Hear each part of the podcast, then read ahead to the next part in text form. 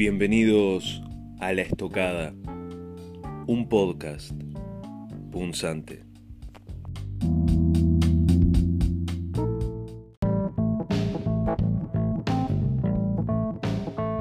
El ex ministro de Turismo, Germán Cardoso, compareció este miércoles ante la Fiscalía Especializada en Delitos Económicos y Complejos en calidad de indagado en la causa que investiga el fiscal Gilberto Rodríguez por presuntas irregularidades en las compras de publicidad durante su gestión como ministro de Turismo. Particularmente eh, el objeto de estas investigaciones principalmente es el vínculo que mantuvo con la empresa Estonia Kirma Services.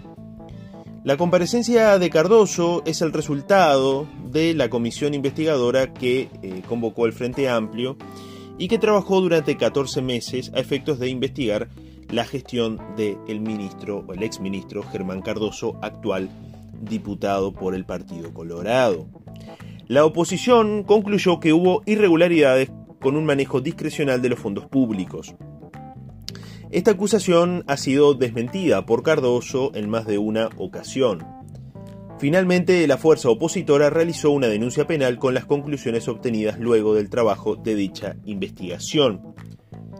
Durante la audiencia, Cardoso negó cualquier vínculo con Kirma Services, la empresa de origen estonio que fue contactada por su asesor honorario, Elvio Rodríguez, un empresario del juego, oriundo de Maldonado, al igual que Cardoso.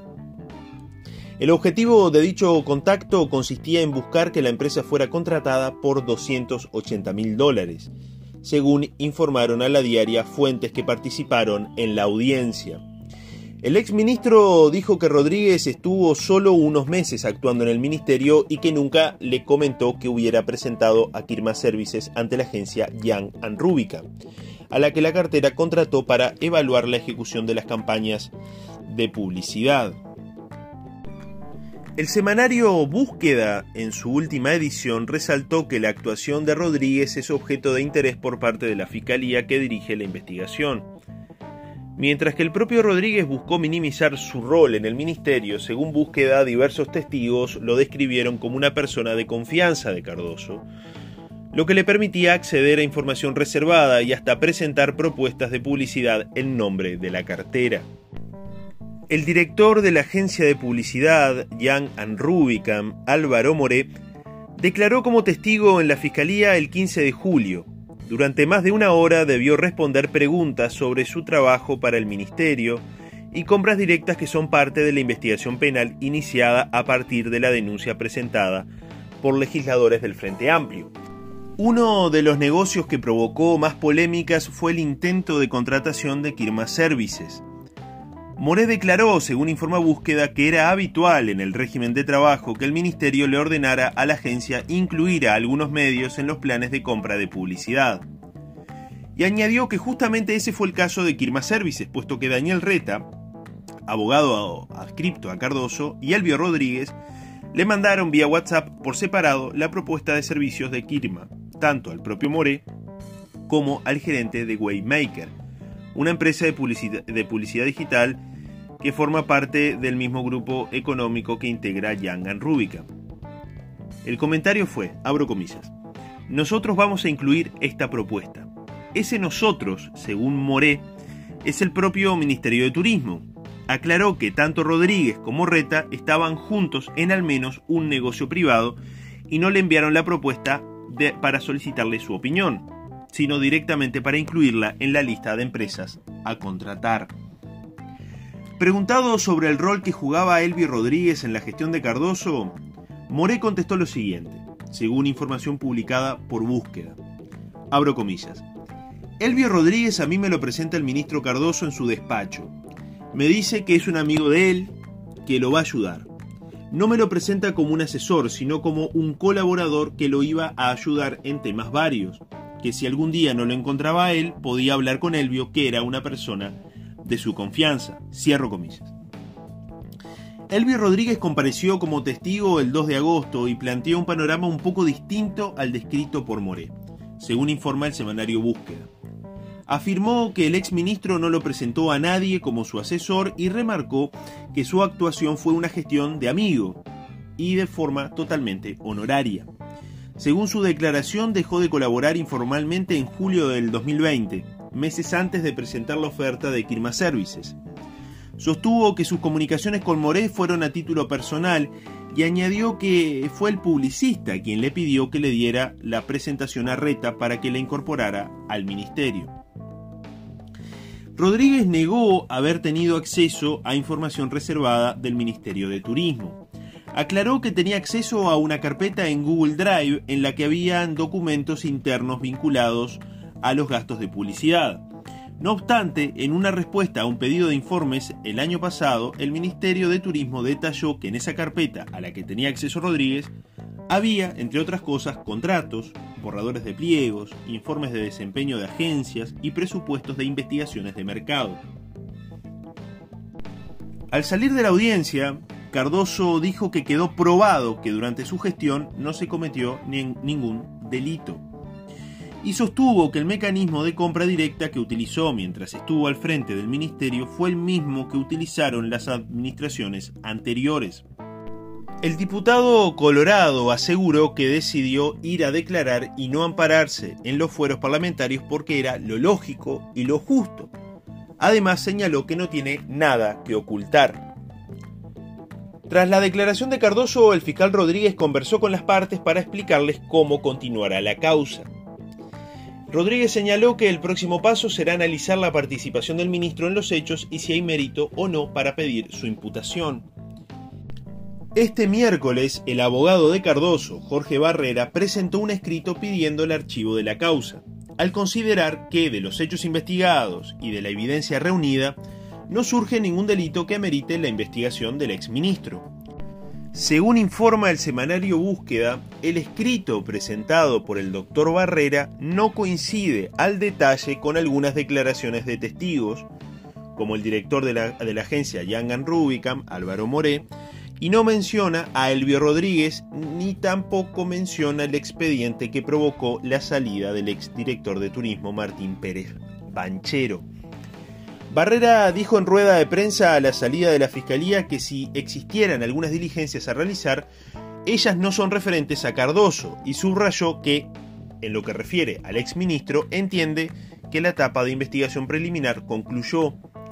En ese sentido, señaló que quien es investigado y sometido a un proceso durante un tiempo tiene derecho a que exista una resolución sobre su situación. No obstante, aún quedan bastantes cabos sueltos. Dilucidada la imputación o el archivo de la investigación sobre Cardoso, el fiscal dirigirá la investigación hacia eventuales responsabilidades penales en el proceso de contratación de Kirma Services, particularmente el rol jugado por Elvio Rodríguez para que Kirma fuera contratada.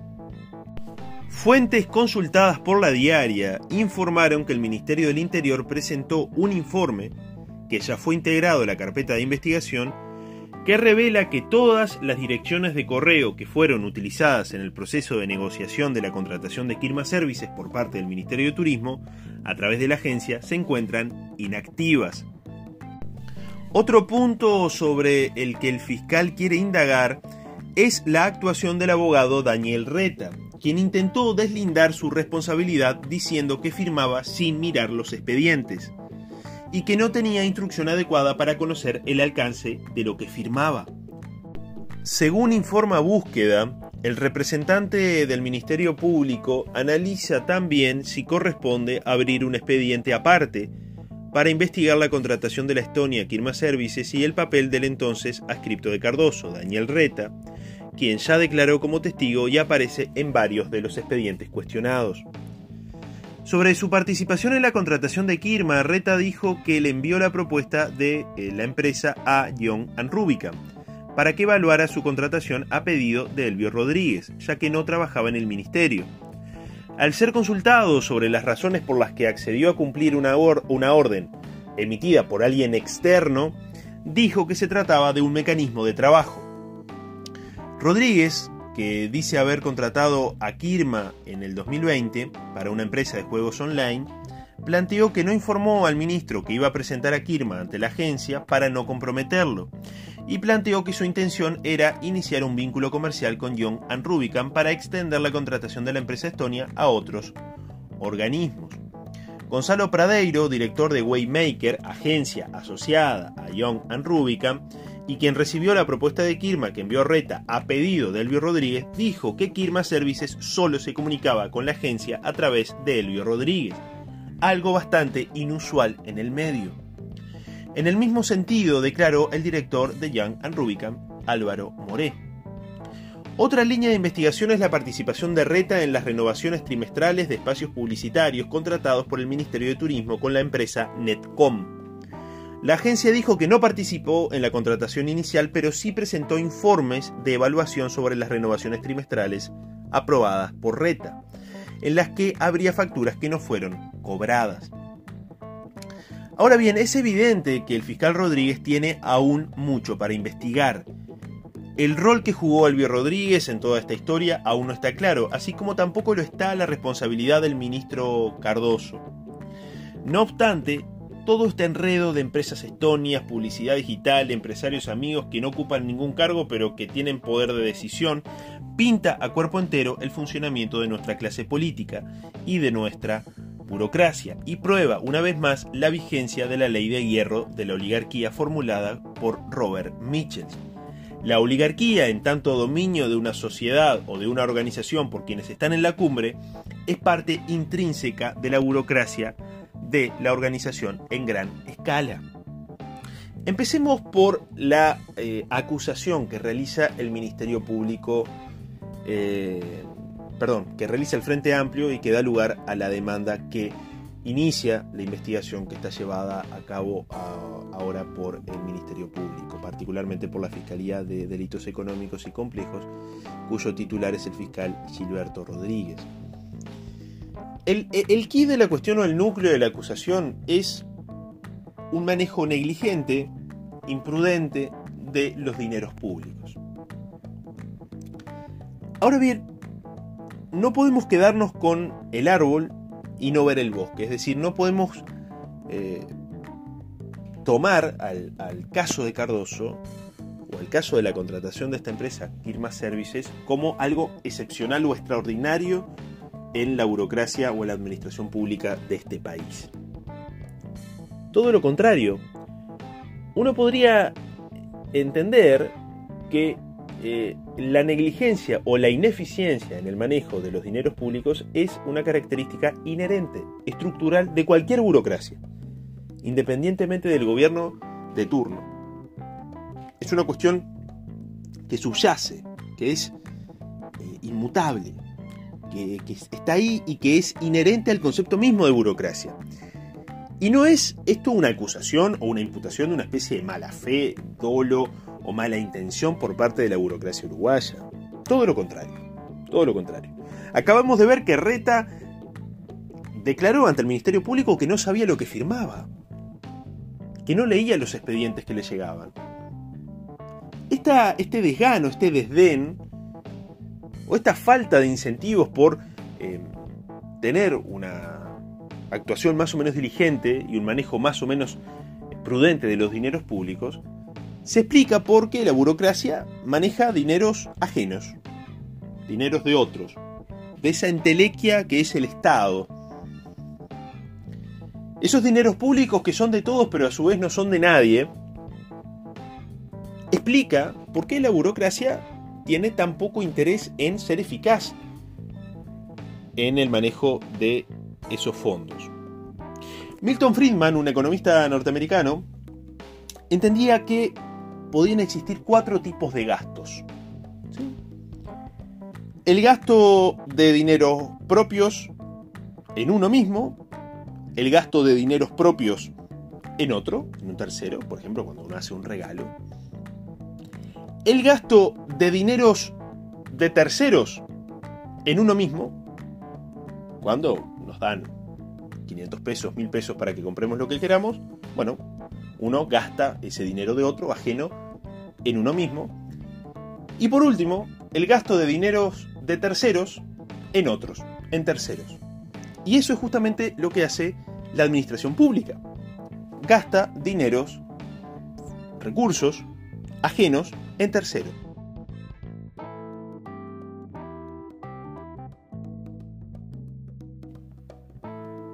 ¿Qué es lo que hace Kirma Services? Quiere beneficiarse del dinero público. ¿Y qué es lo que hace el Ministerio de Turismo? Bueno, concede ese beneficio. Se está gastando dineros de terceros, de los contribuyentes, en un tercero, en Kirma Services.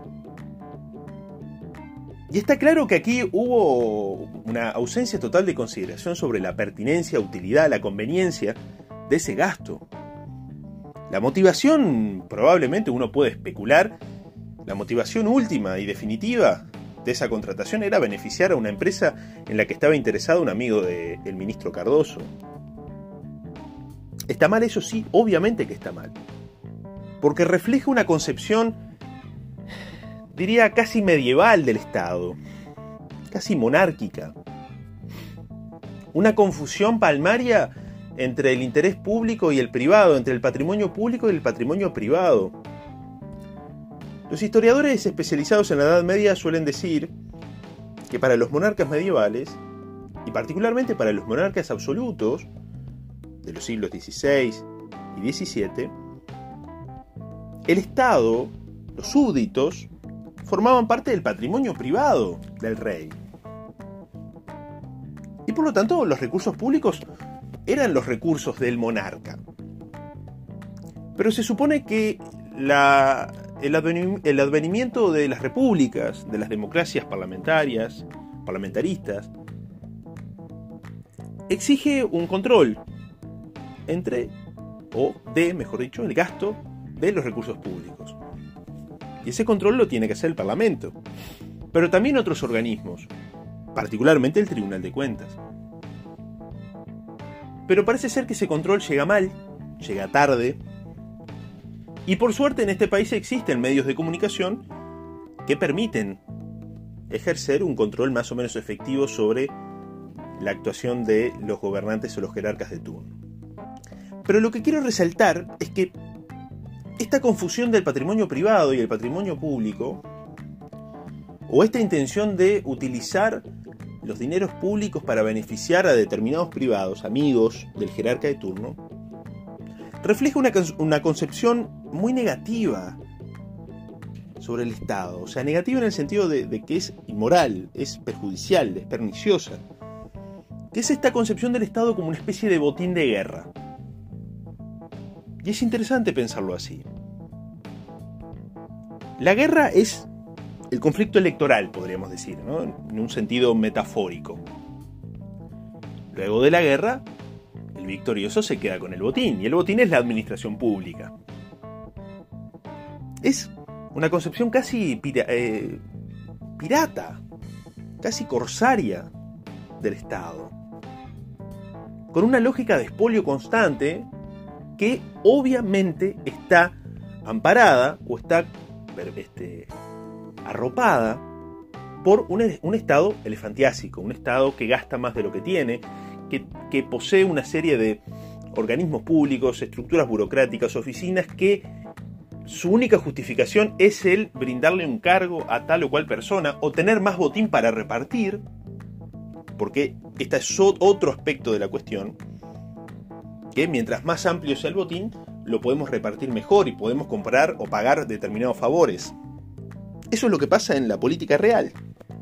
Más allá de estas idealizaciones que usualmente, con buenas intenciones, hacen muchas personas respecto a que el funcionario público es un servidor que debe ver o debe velar por el interés público.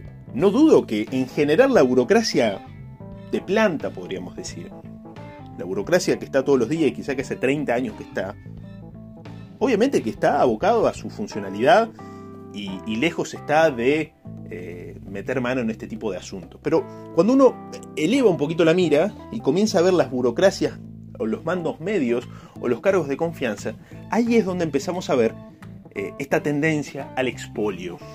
Esta tendencia a él aprovecharse. Total, nadie me ve. Total, vamos a aprovechar, vamos a durar, vamos a aprovecharlo el tiempo que dure esta changuita. Creo que es una concepción muy triste, es una realidad bastante triste. y que este tipo de casos, como el de Cardoso, exponen que la mejor manera de controlar la administración pública o el, o el funcionamiento de la administración pública no es a través de más organismos de control, sino básicamente a través de su reducción. Mientras menos recursos públicos manejen los burócratas, más fácil será controlar su gestión. Hasta la próxima edición de La Estocada.